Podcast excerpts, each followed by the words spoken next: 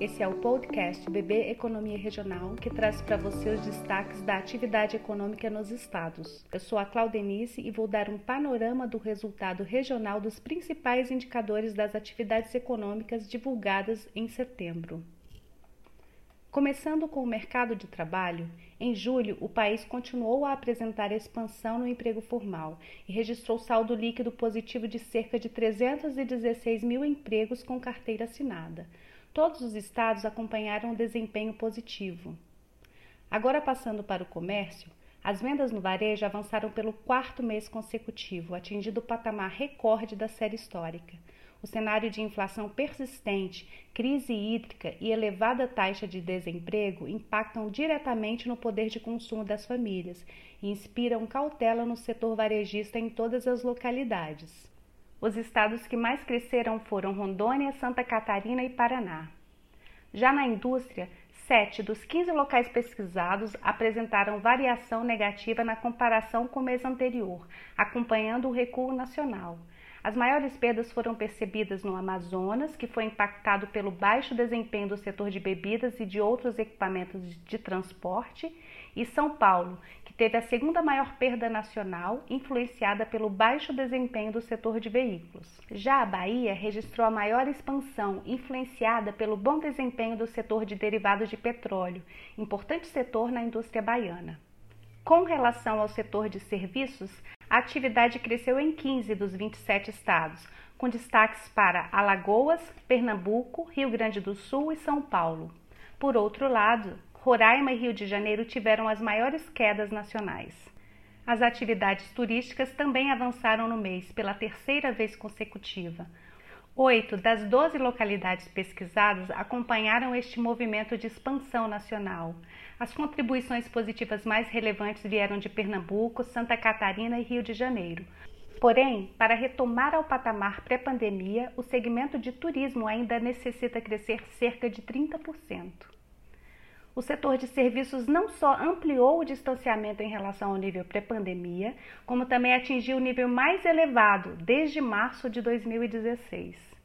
As atividades ligadas aos serviços de caráter presencial vêm se recuperando da perda ocasionada entre março e maio do ano passado. Os destaques foram os segmentos de hotéis, restaurantes, serviços de buffet e parques temáticos muito em função da flexibilização de circulação de pessoas e o avanço da vacinação nos estados. Já sobre a safra de grãos, o IBGE prevê 251,7 milhões de toneladas para 2021, 1% inferior à obtida em 2020. É a quinta queda consecutiva do indicador causada pela falta de chuvas e pelas geadas que ocorreram em algumas das principais unidades produtoras. Apesar da estimativa de alta para a região sul, sudeste, norte e nordeste, no centro-oeste, que é o maior produtor nacional, foi estimada uma queda de 6,1%. Permanecem os reflexos das adversidades climáticas que atrasaram o plantio e afetaram o desenvolvimento das lavouras de milho.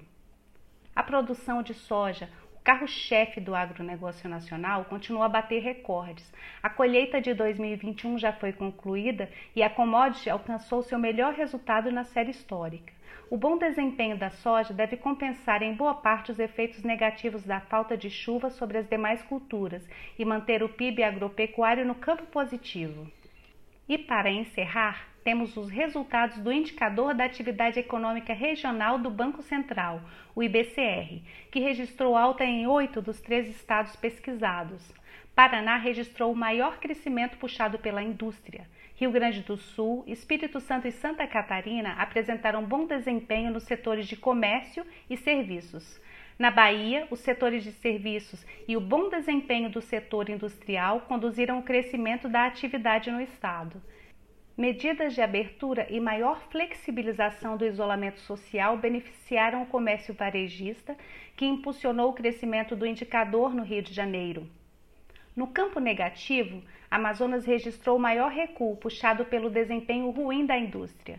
São Paulo registrou a segunda retração da indústria e, por fim, o recuo da atividade em Minas Gerais, resultado da retração da indústria e comércio varejista. finalizamos aqui nosso resumo dos principais indicadores regionais divulgados em setembro. E lembramos que as informações refletem apenas expectativas, por isso a instituição não se responsabiliza por perdas financeiras. Que tenhamos um excelente mês, bons negócios!